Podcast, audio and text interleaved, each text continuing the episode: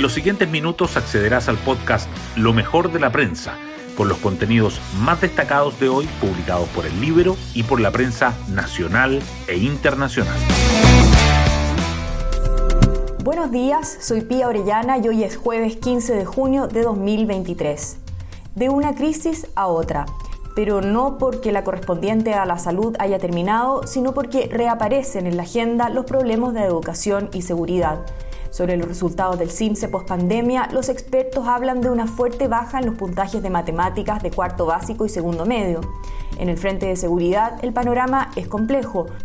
Tras los atentados explosivos de los últimos días, la ministra del Interior, Carolina Toá, anunció que el presidente los instruyó para que en los próximos días convoquen a una reunión a los poderes del Estado.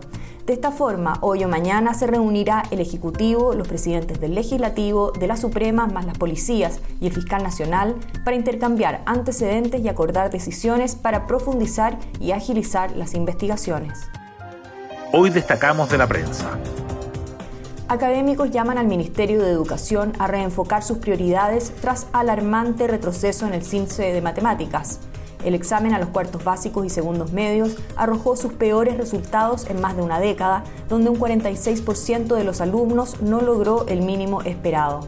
El ministro de Educación, Marco Antonio Ávila, fijó la meta de que al final de este año no hayan niños que terminen cuarto básico sin saber leer ni escribir. Mientras tanto, el Colegio de Profesores amenaza con un paro indefinido si sus peticiones no son escuchadas por el gobierno y la oposición presentará el lunes la acusación constitucional contra el ministro de Educación. Luego del primer día en colegios, Salud evalúa ampliar obligación de usar mascarilla a otros lugares.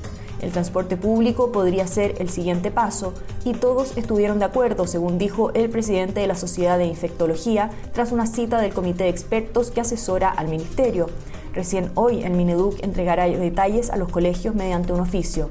La meta es cortar los contagios de virus respiratorios, sin embargo las muertes por virus sincicial se mantienen por debajo de las de otros años. Gobierno prepara cumbre con tres poderes del Estado por ataques en infraestructura crítica. El presidente Gabriel Boric anunció una reforma a la ley antiterrorista durante el segundo semestre del año y espera recibir propuestas.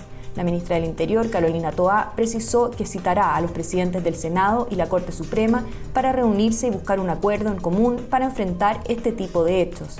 En tanto, el subsecretario Monsalve acelera reuniones con el Ministerio Público para afinar las investigaciones.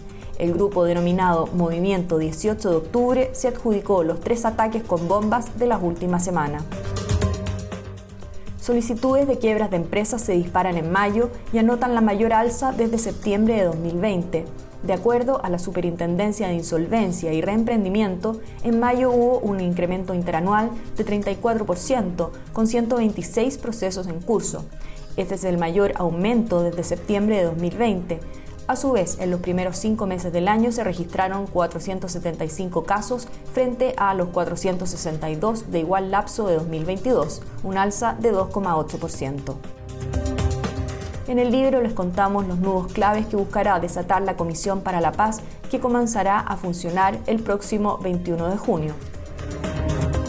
Empadronamiento biométrico a extranjeros que ingresaron en forma irregular enfrenta al gobierno y diputados mientras los legisladores de oposición e incluso cercanos al oficialismo acusan un perdonazo encubierto, la ministra del Interior lo negó.